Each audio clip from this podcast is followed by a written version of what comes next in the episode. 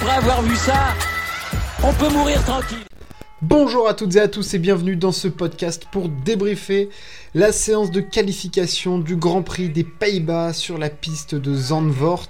C'était le retour de la Formule 1 après la pause estivale, trois semaines de pause euh, pour bah, tout le cirque de la Formule 1. Euh, les écuries qui fermaient évidemment pendant deux semaines, interdiction pour les équipes de, travailler pendant cette période-là, enfin du moins officiellement. Euh, pas de développement ou autre euh, gros à, signaler chez les écuries principales. Euh, la piste de Zandvoort est très particulière, hein. c'est un petit peu comme, comme à Monaco.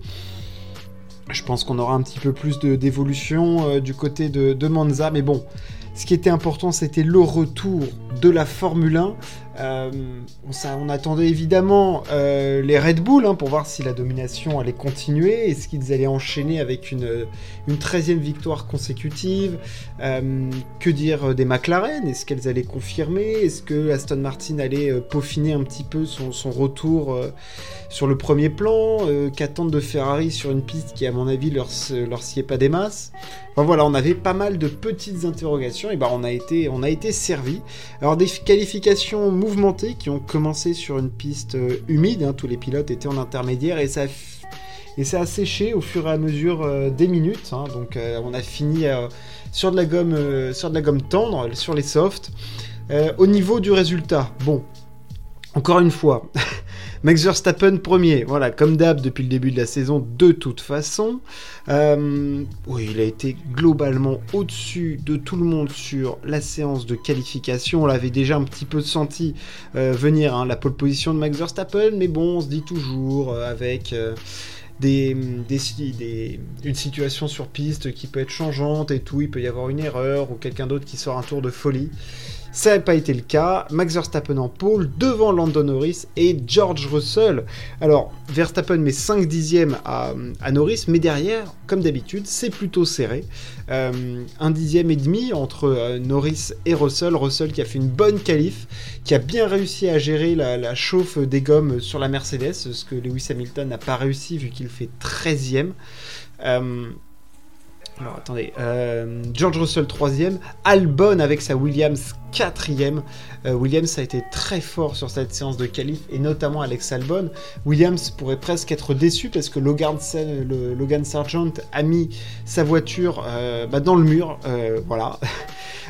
directement en Q3 alors qu'il avait fait le boulot au moment où voilà il passe la gomme la gomme rouge l'ami Sargent euh, met sa Williams dans le mur. Ils auraient peut-être pu espérer une place un petit peu plus haute sur la grille qu'une dixième place pour, euh, pour l'américain.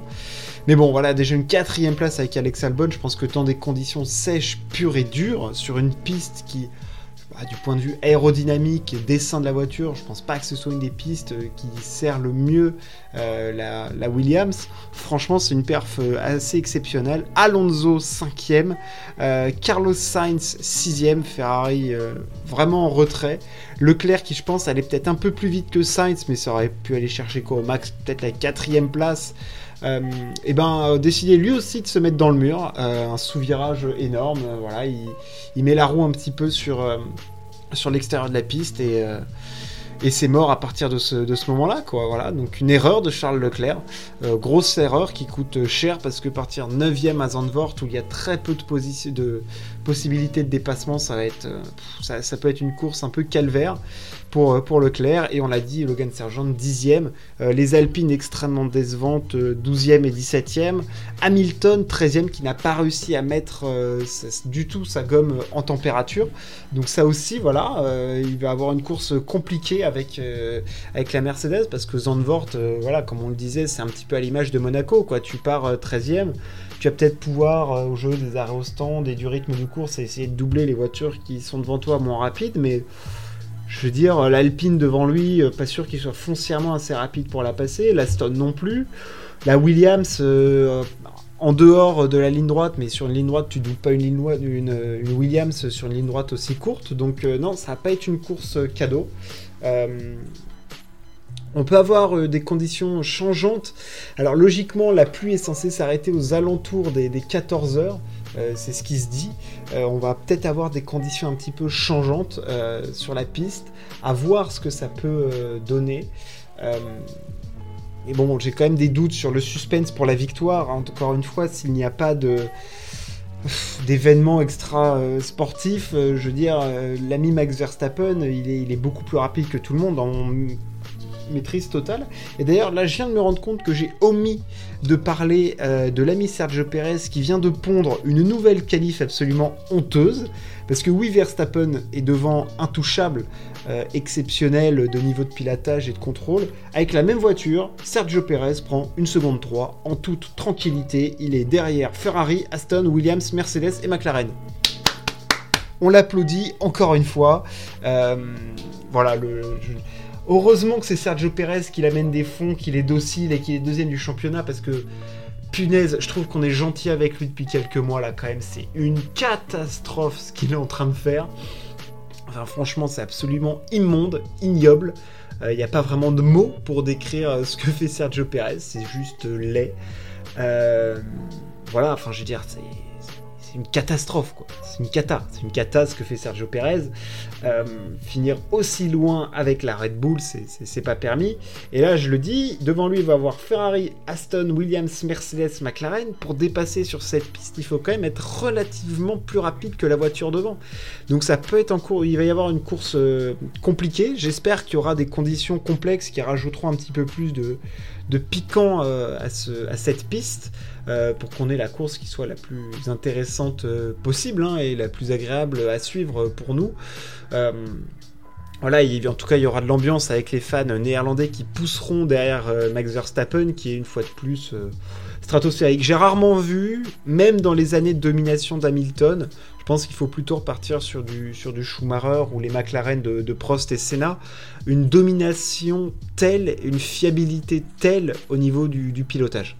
Euh, je pense qu'il est aussi facile parce que son coéquipier n'est pas du niveau des coéquipiers qu'avait un Lewis Hamilton quand il avait un Nico Rosberg. Enfin, je veux dire, euh, Nico Rosberg, c'est un mec qui challengeait Lewis Hamilton, qui est parmi les 2-3 meilleurs pilotes de tous les temps, si ce n'est le meilleur de tous les temps. Donc, Rosberg, c'est quand même 10 fois plus fort, voire 100 fois plus fort que, Sergio Perez.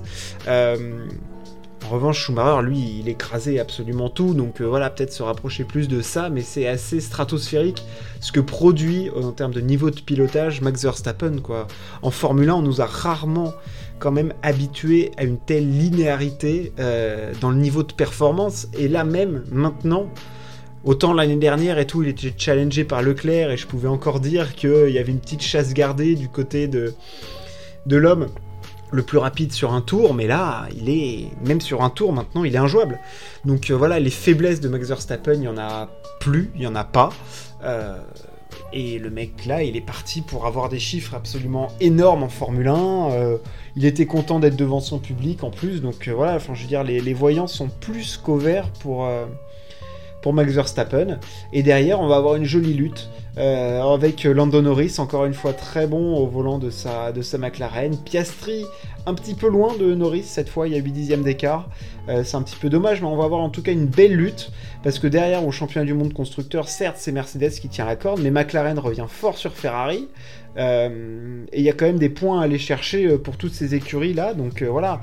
Est-ce que Ferrari va changer les moteurs de ces deux pilotes sur cette course, quitte à la définitivement la sacrifier pour arriver du côté de Monza avec des, des, moteurs neufs. C'est une, une possibilité qui n'est pas à exclure, d'autant plus qu'ils vont devoir investiguer la voiture de Charles Leclerc qui a tapé. Voilà, Leclerc s'il part 9ème, euh, y a à voir ce qu'il aurait pu avoir espéré, mais potentiellement pas grand chose, donc euh, je serais pas surpris que Ferrari fasse des changements moteurs ou autres. Euh, voilà, ce que je voulais dire sur euh, cette qualification qui a été euh, agréable à suivre. Hein. C'est toujours marrant les qualifs à suivre quand il y a des, changements de, conditions de piste. et puis demain, bah, on se retrouve pour le débrief de la course. il y a encore pas mal de choses en sport qui se lancent. Il y a toujours les championnats du monde d'athlétisme que j'ai pas vraiment le temps de, couvrir ou pas ou avoir la possibilité d'en parler. Mais euh, voilà, on a d'autres choses. On a aussi surtout la Vuelta qui commence avec des duels absolument énormes. Un plateau de la Vuelta qui fait saliver avec euh, évidemment Remco Evenepoel, Jonas Vingard, Primoz Roglic, Juan Ayuso, Enric Mas. Il y a beaucoup de monde sur cette euh, Vuelta, ça va être épique, ça va être énorme. Et puis voilà, demain on va quand même suivre évidemment le Grand Prix euh, de Zandvoort, ça va être euh, absolument épique. Et j'espère que ça va être une grande course à suivre. Voilà, merci de m'avoir écouté, on se retrouve très très vite pour parler sport. Ciao, à plus